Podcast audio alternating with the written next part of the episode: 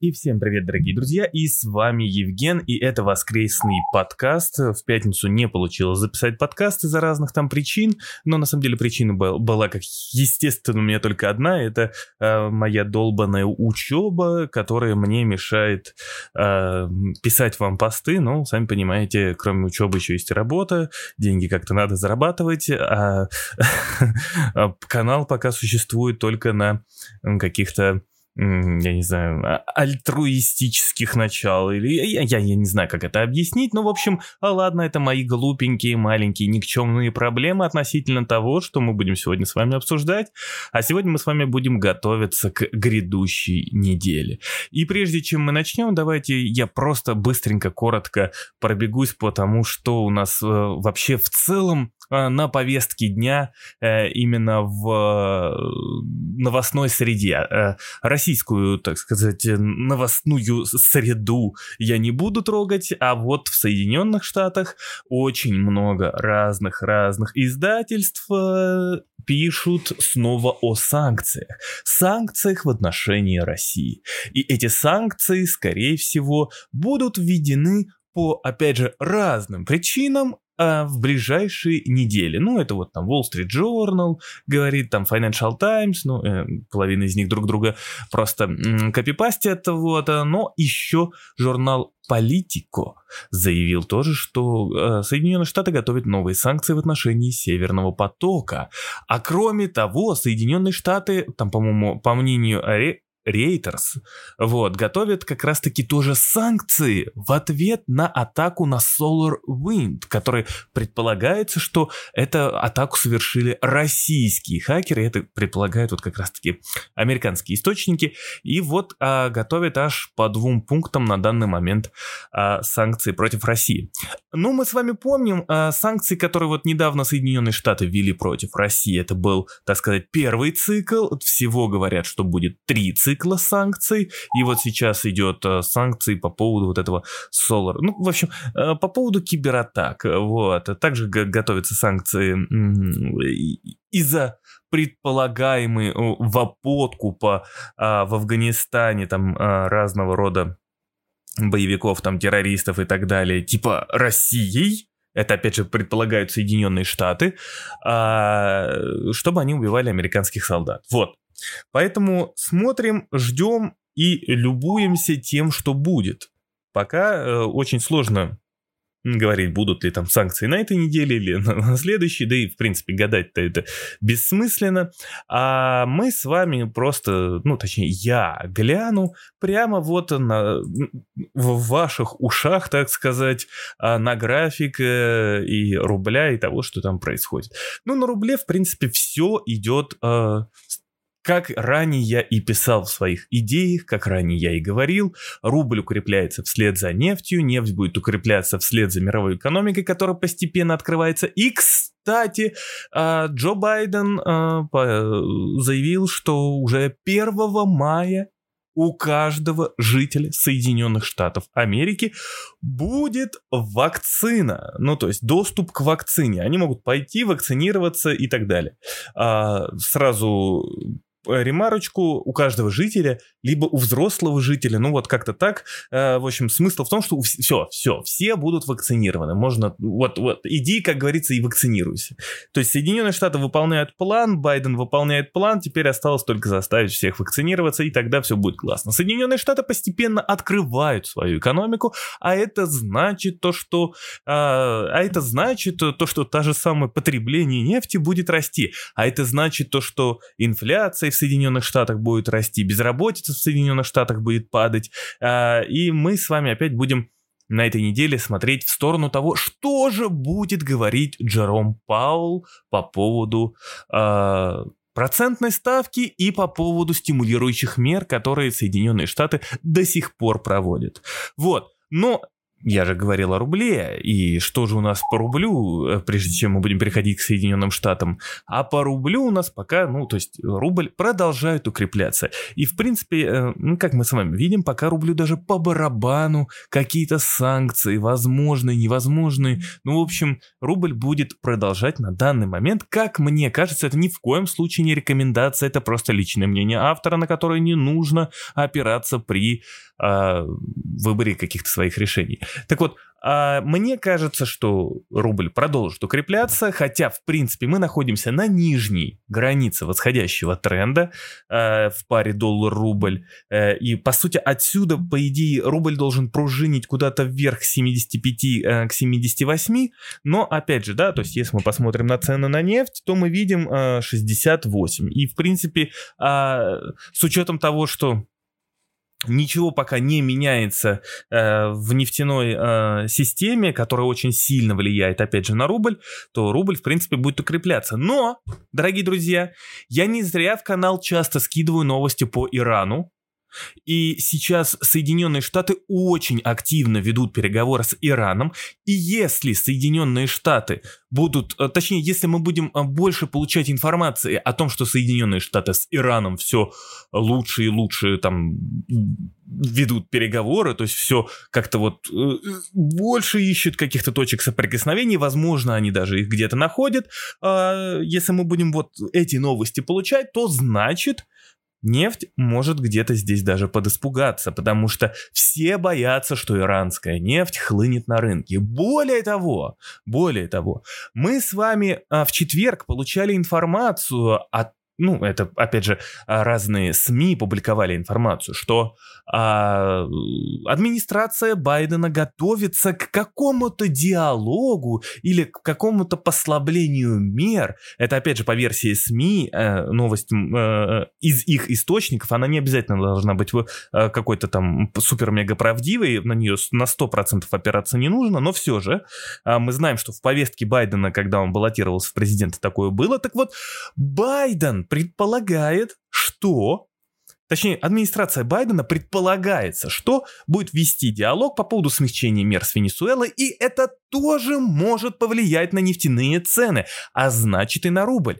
А если не, на нефтяные, ну то есть нефтяные цены будут дальше сдерживаться, а, то и ну, на рынок нефти будет все больше поступать нефти, э, то как бы э, уже рубль, рубль потеряет поддержку в виде цен на нефть. И тогда он уже будет более сильнее реагировать как раз-таки на санкции в отношении России. То есть на данный момент цены на нефть перекрывают всю, весь остальной фон новостной. Особенно, когда мы получаем такие данные, что как бы если цены на нефть останутся на этом же уровне и рубль останется на этом же уровне, э, то вот там Новок говорил, э, значит, Минфин у нас говорил, что тогда российское правительство, то есть, то есть Россия получит профицит в бюджете в плюс 2,5 триллиона. Естественно, это всех радует. Естественно, это, это всех и продолжит дальше радовать. А если цены на нефть еще сильнее будут укрепляться,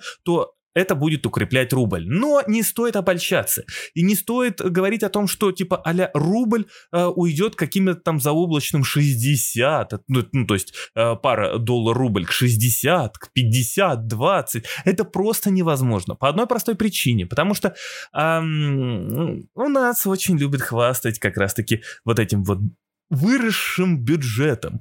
А растет он, э, точнее, когда, в общем, рубль укрепляется, это не всегда хорошо для российского, э, э, для российского правительства, для России. В том плане, то, что вот мы отчитываемся о росте бюджета, так сказать, в рублях, и получается, а, чем больше, точнее, чем, ну не то, что чем сильнее падает рубль, но все же, а, допустим, при нынешних ценах на нефть, если э, рубль даже подупадет где-то к 78-80, то в бюджет поступит больше денежных средств, после чего наше правительство отчитается и скажет, посмотрите, как сильно вырос бюджет. Вот. А на самом деле тут ловкость рук и никакого мошенничества получается просто, э, чем сильнее рубль обесценивается, тем больше мы получаем выручки именно э, с продажи валюты. Вот. А продажу валюту мы ведем, как вы сами прекрасно знаете, по, по, по по, по разным причинам. Иногда даже, э, точнее не то, что иногда, по бюджетному правилу мы там э, при определенном э, ценах на нефть покупаем нефть, э, продаем нефть, также Минфин э, где-то увеличивает покупки, где-то наоборот э, ослабляет покупки. И, и, в общем, все это в совокупности дает нам следующее, что а, само правительство России давно для себя, на мой взгляд, приняло э, диапазон рубля в 70-80. И получается так, что для меня самый большой сигнал, это когда рубль, э, пара доллар-рубль опускается ниже 75, это сигнал к покупке. Как только пара доллар-рубль превысила отметку в 75, для меня это сигнал к продаже. Вот, поэтому, а, но это, опять же, ни в коем случае не рекомендация. Просто говорим о разном. Вот.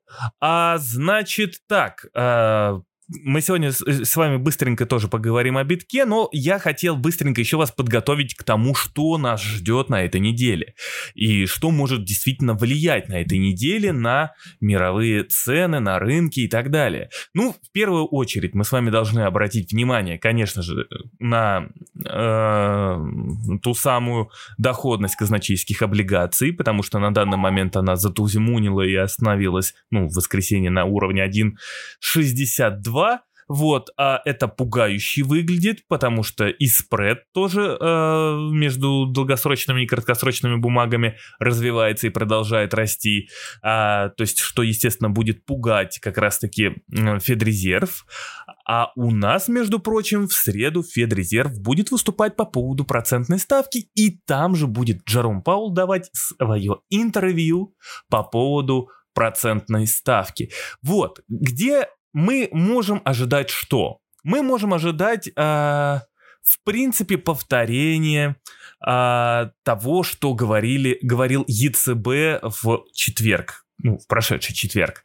То есть, учитывая рост доходности длинных или долгосрочных казначейских облигаций, а Соединенные Штаты, точнее Федрезерв, может увеличить скупку активов на баланс.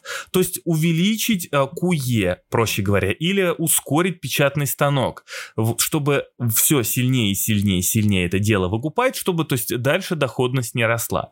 Почему это так важно? Потому что чем выше доходность казначейских облигаций, а, тем дороже обходятся кредиты в Соединенных Штатах, и тем, а, значит, больше это пугает фондовый рынок Соединенных Штатов. А, ну, про первое, то, что я говорил, чем дороже кредиты, тем медленнее восстанавливается экономика, а про второе, э, ну, как бы, сами понимаете, э, фондовый рынок США, можно сказать, и есть практически э, США. Э, ну, в смысле, не берите это за, за чистую монету, не принимайте. Но, в общем, смысл в чем?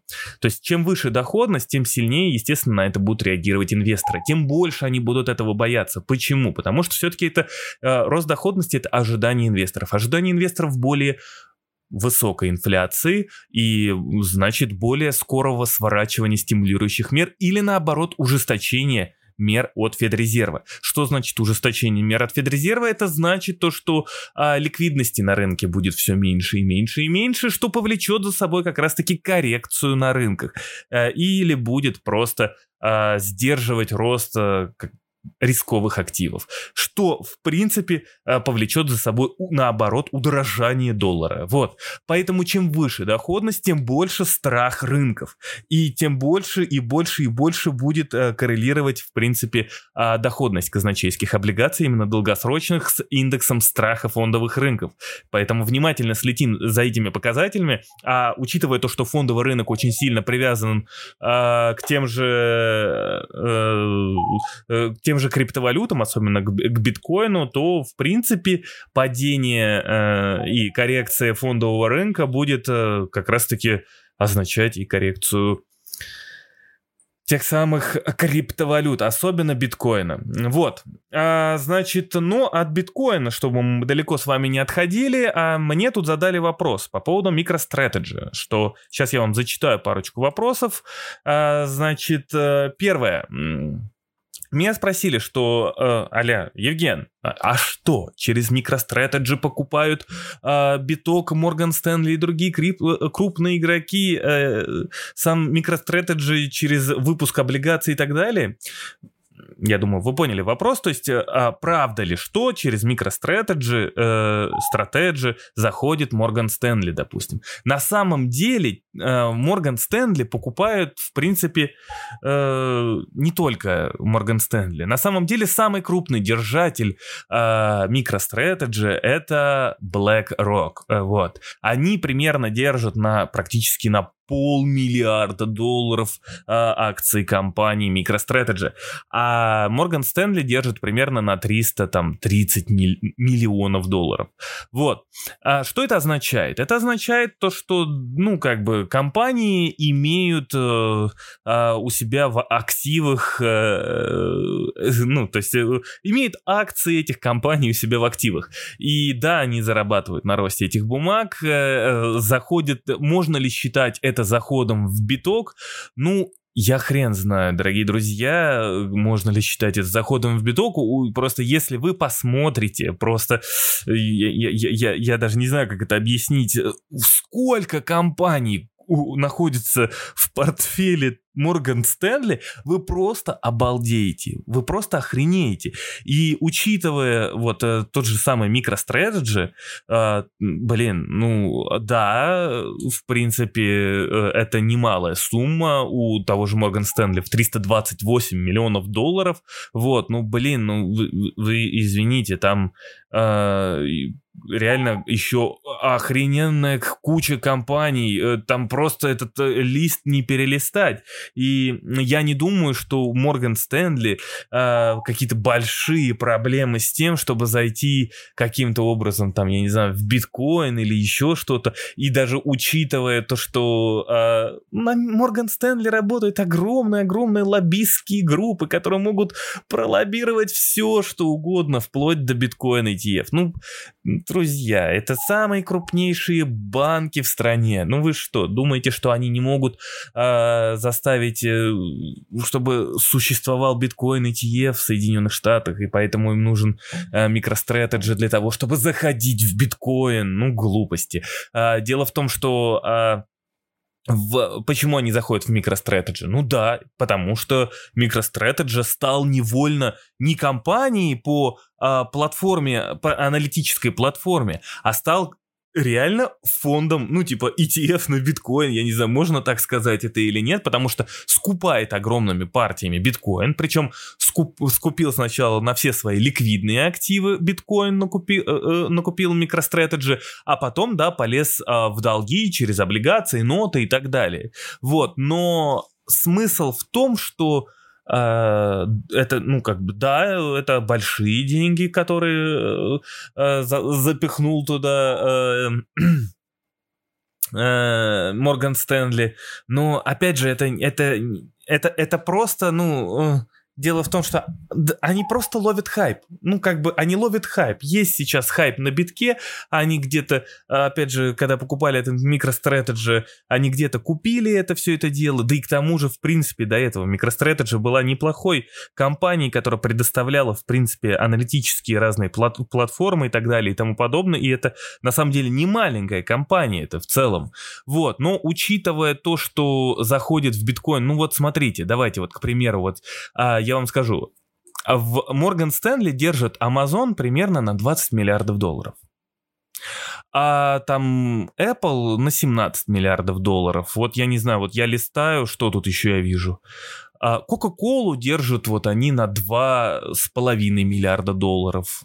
Вот дальше. Э, э, и это я сейчас до хрена компаний пролистываю. Это вы должны понимать, что я до хрена компании просто вам не называю.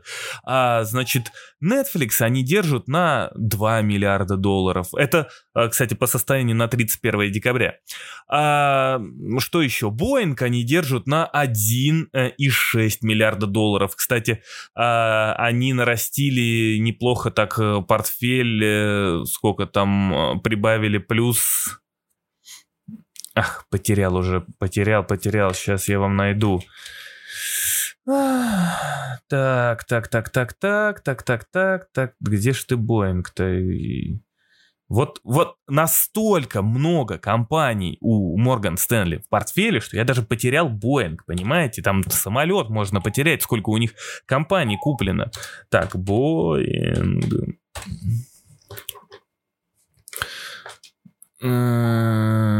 Так, вот, нашел. Значит, а, они просто взяли и прикупили, так сказать, 1673 э, акции, э, ой, 1600, миллион 673 акции за а, прошедший квартал, то есть за вот э, четвертый квартал. И, мы еще с вами узнаем, сколько они прикупили акции авиакомпаний за все это время точнее за вот за первый квартал 2021 года. И Э, ну, то есть и дальше вот спускаемся. Intel у них на полтора миллиарда долларов. И вот я не знаю, что, что еще. Вот а, ExxonMobil, а, они огромное количество прикупили акций, там ну, практически 5 миллионов акций. А, ну, так вот, у них на 1 миллиард акций ExxonMobil. И вот я как бы вот спускаюсь и вот дальше и дальше и дальше. Это я вот у меня уже палец устал. Вот я все спускаюсь и спускаюсь. И поймите, э, суть в том, что э, да, ну, как бы купили они, возможно, на 300 миллионов э, долларов э, акции MicroStrategy, потому что они хайпуют на битке и э, неплохо так выросли. Возможно, возможно. И они уже на этом всем деле заработали. Вот, но это как бы, ну, сами понимаете, это не небольшая сумма для того, чтобы залетать в биткоин, который капитализация за, там, за 1 триллион долларов. Ну, то есть, что такое 300 миллионов долларов? Ну, бросьте. Вот, поэтому я не считаю, что здесь есть какая-то тайная, э, тайное хитросплетение, где, э, значит, э, э, Морган Стэнли там пытается где-то что-то там наворотить, что-то там сделать и в кого-то там где-то влететь или еще что-то, чтобы, я не знаю, там заработать на битке. Это все глупости полнейшие, потому что, ну, смысла нет. Это даже не связать. Мне вот скидывали, кстати, статью по поводу того, что э, там пытались связать продажи, э, э, точнее покупки биткоина от MicroStrategy, то, что э, в них вот залетали Морган Стэнли, и как бы покупка Морганом Стэнли MicroStrategy было для того, чтобы купить биткоин. Ну, то есть, понимаете, это даже связать очень тяжело вместе. То есть, просто, да, хайпует компания, да, они как бы сольют эту компанию, и все. Вот, и нужно просто еще посмотреть, на самом деле, сколько они уже по времени держат. Но, блин, там до хрена компаний, которые держат э, MicroStrategy. И тот же Van Vanguard Group э, тоже держит настолько же, сколько и держит Морган Стэнли. Вот, поэтому, в общем, это ерунда. Вот, а, значит, э, дальше, что еще мне тут спрашивали? Если это так, то в какой момент э, биток, а, а, в какой момент Морган Стэнли, наверное, будут выводить... Э, биток крупным... А, или MicroStrategy будут выводить биток крупным сливом, подогнав под эту какую-то негативную новость.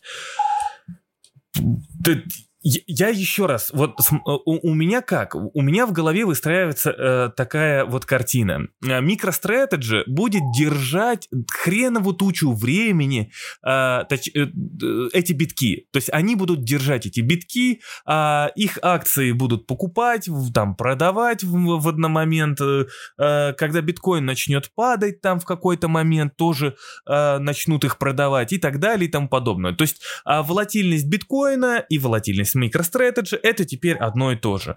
Но смысл в чем? Когда MicroStrategy будет продавать эти битки, очень просто. Как только мы будем все больше и больше слышать про выпуск биткоин ETF, как только мы услышим это, так сразу же начнется вот все вот эти вот подразделения, которые где-то когда-то покупали биткоин, будут продавать этот биток. Почему? Ну потому что зачем держать акций какой-то компании для того, что, типа, как бы они держат биткоин, если можно зайти в биткоин ETF и спокойно себе в нем сидеть. Ну, то есть смысла держать акции какой-то там MicroStrategy нет. И как только запахнет жареным, эти компании начнут сливать биток только в путь. Вот. Это, это мое мнение. Вот. А, ну, естественно, они просто будут заходить, пытаться э, в биткоин через э, уже биткоин ETF. А все же э, понимают, что хайп с биткоином рано или поздно пройдет. И вот на твой взгляд, чем все это закончится? А биткоин будет существовать с нами всю жизнь. Вот просто вот сколько мы будем жить, столько он будет с нами существовать. Но в какой форме будет с нами существовать биткоин, неизвестно. Почему? Потому что по какому пути мы пойдем? По пути урегулирования, когда вы заметите, как многие хотят вот этого урегулирования, чтобы добавили новые какие-то инвестиционные продукты, чтобы мы все влетели в эти инвестиционные продукты, кричали «Ура! Ура! Инвестиционные продукты! Класс! Мы хотим зарабатывать бабки!» Но все забывают самое главное, что биткоин это в первую очередь, в первую очередь, а, создавалось как создавался как средство платежа.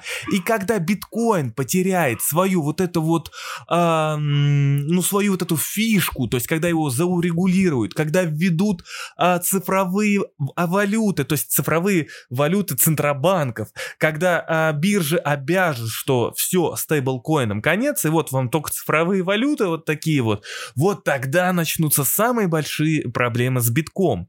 Но я не думаю, что он исчезнет. Я просто думаю, что он может уйти в какую-то сильную депрессию, э, сильную и большую депрессию. Потому что, э, ну, вся эта история с USDT, когда USDT превратился в центральный банк и печатает столько, сколько хочет, каких-то активов непонятных, ни, ничем не подтвержденных, или на 80 там процентов подтвержденных, эта вся история, она рано или поздно закончится. Просто многие не хотят взглянуть правде в глаза. То есть людям проще, ну, как бы а вот растет цена и растет, и все такие, значит, всегда будет расти. Ой, да он там улетит за 100, он улетит за 200. Но, дорогие друзья, что как он может улететь за... Ну да, он может улететь за 200. Но что это будут за 200? Как эти 200 будут? Хорошо, если мы успеем заработать на этих 200. Ну а если все-таки случится тот самый запрет на стейблкоины? Что если все хранилища USDT э, э, того же придут и перевернут сток на голову? Понимаете? Сама USDT исчезнет просто. То есть, когда мы узнаем, что там пришли, арестовали активы Тезера, или еще, потому что у нас же как? Активы Тезера должны где-то храниться для того, чтобы подтверждаться аудитом, а если их арестуют, то значит все. На этом все закончено или просто Тезеру запретят где-то быть. Нужно понимать, что вечеринка закончится, и поэтому нужно относиться к биткоину как к максимально рисковому активу. А Поэтому на биткоине можно заработать и максимально большое количество процентов, понимаете? То есть максимально большое количество процентов можно заработать на максимально рисковом активе. Но и можно очень быстро все денежки свои потерять. Вот. Поэтому, когда это все закончится, неизвестно. Но, но я, я просто понимаю, что будет вот все это оставаться долгое время с нами в той или иной форме. Вот. И как бы все это дело будет выглядеть вот так вот. А, возможно, прискорбно. Ну, в общем, посмотрим. Вот, поэтому мы с вами наблюдаем за всем этим делом. А что нам ждать э, от битка на этой неделе? От битка нам на этой неделе ждать следующего. Ну, точнее, что ждать битку на этой неделе? А именно ждать заседания э, в среду Именно э, ФРС, потому что ФРС может как раз-таки объявить о дополнительной скупке активов для того, чтобы погасить доходность облигаций, и если ФРС объявит об этой мере, то это будет означать, что у нас придут новые деньги на рынок. И эти новые деньги как раз-таки могут спровоцировать рост биткоина. Рост биткоина там к 60, 60, э, ну, 60 ну сейчас есть 65, 67, 70, то есть, э, возможно, куда-то туда. Вот. Вот, но а, это, конечно, будет очень-очень-очень сильно, учитывая, учитывая а, оторванность биткоина от 200 скользящей, скользящей сейчас. Я просто даже вот представляю, вот если он до 66 дойдет, а, то если мы померяем от скользящей до 66, вот, то это примерно, да, там у нас будет 160 процентов от скользящей средней 200. Вот, поэтому если даже биткоин, э, вот только представьте себе, цена практически всегда актива корректируется к 200 скользящей средней. Если цена от сегодняшнего дня скорректируется к 200 скользящей, это будет 25 тысяч. То есть э, биткоин может спокойно скорректироваться к 25 тысячам. И для многих это, конечно, будет очень больно. А учитывая, если цена дойдет до 25 тысяч, то там средняя цена покупки я не помню, того же MicroStrategy в районе 24 там что ли, э, где-то так, или 28, не помню, э, нужно смотреть, но смысл в том, что как только цена будет приближаться к, к этой отметке, вот тогда может начаться очень интересное. Не то, что MicroStrategy может начать сливать, а то, что много СМИ начнут говорить о том, что а, цена дошла до безубытка MicroStrategy, это означает, что MicroStrategy сейчас будет сливать деньги, и это будет еще больше вызывать страх в инвесторах. Вот, поэтому мы с вами наблюдаем за тем, что сейчас будет происходить, но в целом, в целом, предполагается, что Федрезерв все-таки будет расширять свою скупку активов. В любом случае, он не даст доходности расти, а это значит то, что, вероятно, у биткоина или у альткоинов на этой неделе может быть отличный, отличный хороший такой э, рост. Вот, поэтому мы с вами наблюдаем, смотрим, к чему все это дело приведет. И, в принципе, я думаю, можно на этом уже заканчивать. Спасибо, дорогие друзья, что слушали. Это был воскресный подкаст. И услышимся с вами завтра.